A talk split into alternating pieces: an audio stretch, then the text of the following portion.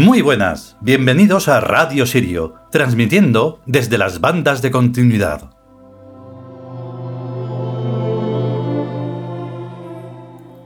Claro, es que este, esta parte es fundamental para intentar comprender de una vez por todas lo que estamos haciendo. Si después de 34 capítulos, cada uno de ellos con cuatro partes, no se entera uno de lo que estamos hablando, es mejor no seguir, de verdad. O sea, es de mejor quedarse quieto haciendo sus tonterías y dejarlo. Porque entonces uno está perdiendo el tiempo. Y a mí me, realmente me da igual.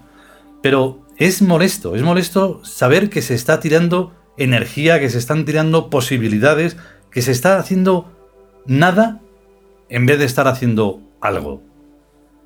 Si no se, em, se, comprende completamente la distinción entre lo humano y lo tiud, entonces no sé qué es lo que se está haciendo. Es que es un poco de más aberrante y entonces pues mm, crispa un poco más. Entonces, es muy sencillo y está siendo explicado en cada parte de una manera completamente... ¡Buah!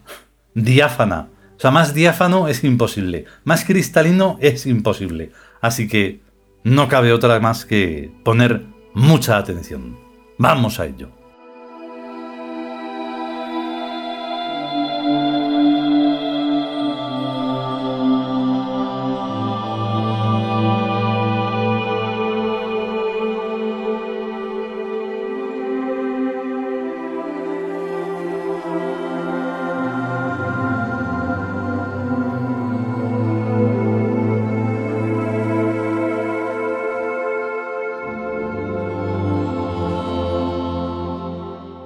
Nosotros los Tiud.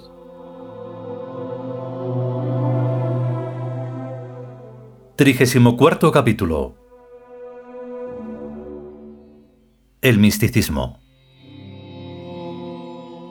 Segunda parte.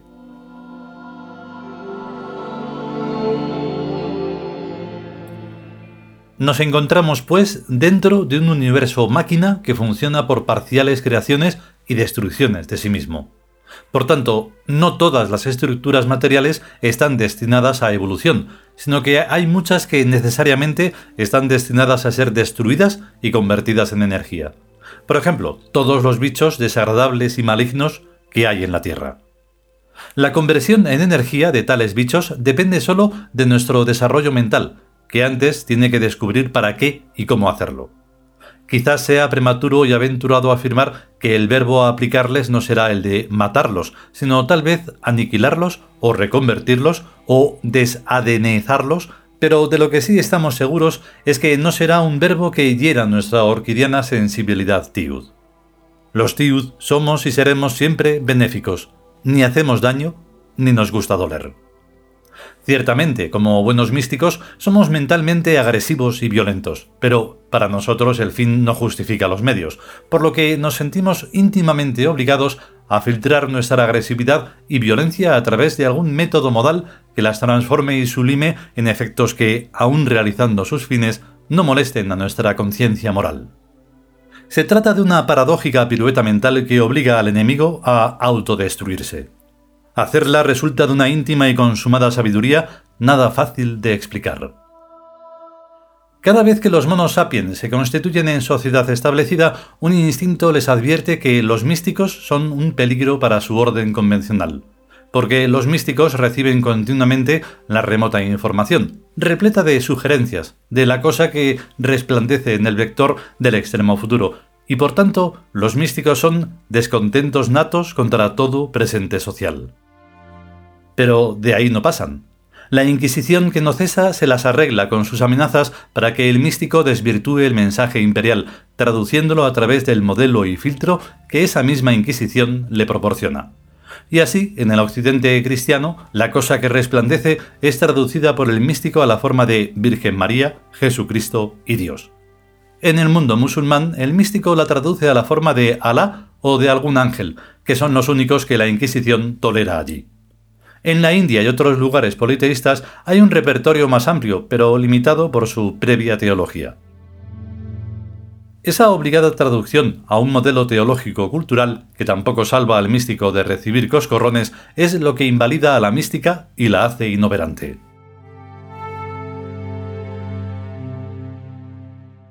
El futuro es lo que es. Muy raro sería que dentro de un millón de años se rece el rosario y se siga creyendo en Jesucristo y demás comparsas de las religiones, que en esta época actual son ya verdaderas antiguallas. Lo lógico es esperar que, según avance la capacidad analítica, nos vayamos desasiendo de los tópicos del pasado, y conforme avance la capacidad intuitiva, vayamos penetrando en el mundo victorioso y asimilando sus poderes. Sería bastante tonto negar a priori y rotundamente que, de la historia, algo resultará vencedor definitivo y con medios suficientes para actuar sobre sus pasados. Negarlo es como afirmar hace un siglo que la voz y la imagen no se pueden enlatar se puede todo, si no ahora, alguna vez. Y es desde ese alguna vez desde donde actúa el imperio. Por lo tanto, y hablando en jerga mística, es a ese alguna vez a donde debemos enfocar nuestro pensamiento y nuestra imaginación y nuestras antenas perceptivas.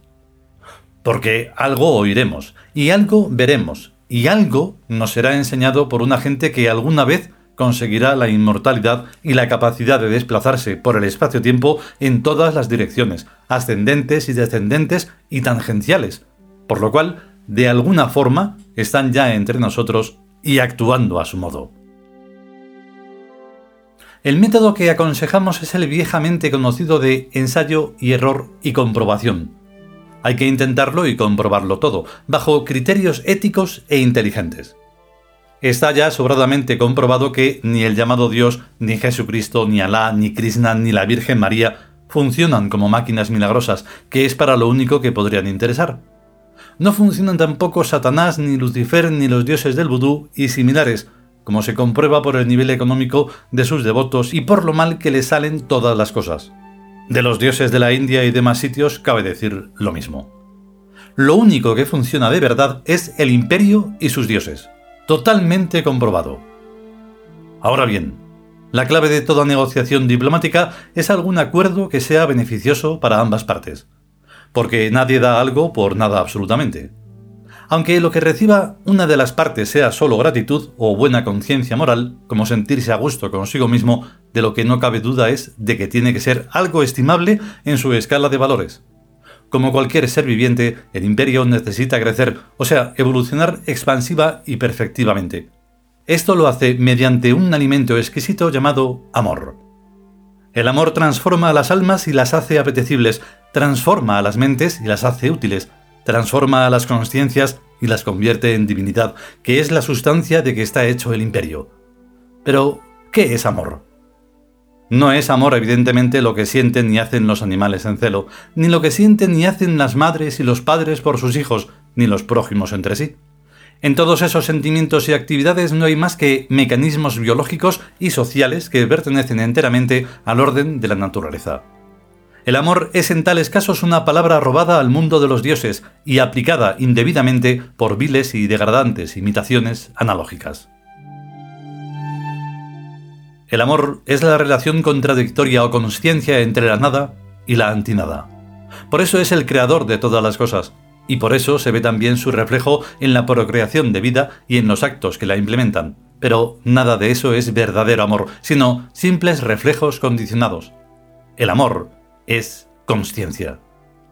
Y no simple consciencia personal de yo, ni simple consciencia de atención a algo, por importante y excelso que sea, sino conciencia soberana, imperial, que crea, tomando de la nada y de la antinada, lo que es bueno para el imperio, que es asimismo bueno para las almas, las mentes, las conciencias, los espíritus y los dioses. Amar es crear algo para el imperio. Nada tiene pues que ver con el amor por crear cuerpos que no albergarán almas nobles, mentes lúcidas y conciencias divinas que sí son bienes imperiales, sino las viles almas, torpes mentes y consciencias animaloides típicas y usuales de los monos sapiens. Ni nada tiene que ver con el amor alimentar y cuidar tales cuerpos. Pero sí, y mucho, en los casos de los cuerpos habitados por almas nobles, mentes lúcidas y consciencias divinas. O sea que el amor está o no presente según la cualidad de lo que haya dentro de los cuerpos somáticos.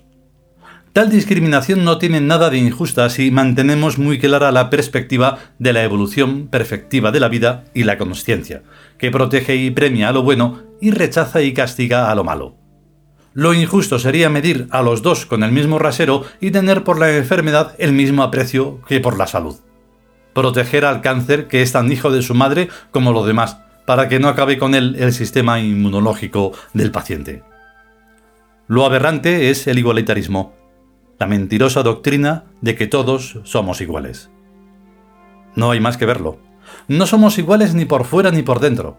Lo que no es correcto es efectuar la distinción por los caracteres superficiales o somáticos en vez de hacerlo por los caracteres profundos, psíquicos, mentales y éticos que se leen perfectamente en el lenguaje fáctico de los comportamientos. Cada cual merece o desmerece según sus personales obras y debe ser tratado según corresponda a sus méritos o deméritos.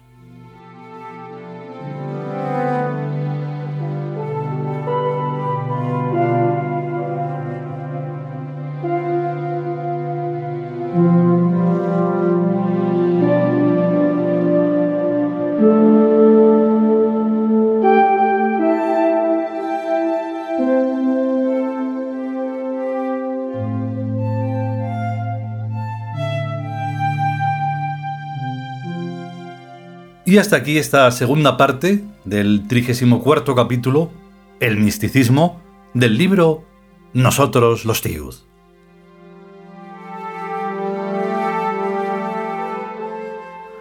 Y claro, ocurre una cosa muy curiosa, que tampoco sé si vamos a llegarlo a comentar, pero lo comento ahora como reflexión. Y es que a la vez que el místico tiene que mm, y tenemos que controlar para que no se, explote todo, porque claro, hay tanta estupidez que, pues, que crispa mucho. Es curioso que el místico también llama a otro, eh, a otro par, pero contrario, que es el monstruo. Y el monstruo está ahí siempre agazapado y esperando a que a ver dónde está ese místico o dónde está ese Tiuz en este caso y va por él. Y va por él siempre, una y otra vez, una y otra vez, porque claro, ese resplandor pues llama mucho la atención. Y hay algunos que creen que están viendo algo, pero solo están viendo su locura, solo están viendo su tontez. Su tontez mm, multiplicada por infinito.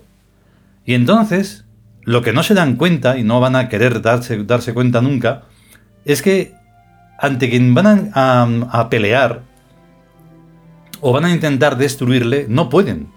No pueden. Y jamás podrán. O sea, eso tiene que quedar muy claro. El místico llama al monstruo. Nosotros lo llamamos Geaus.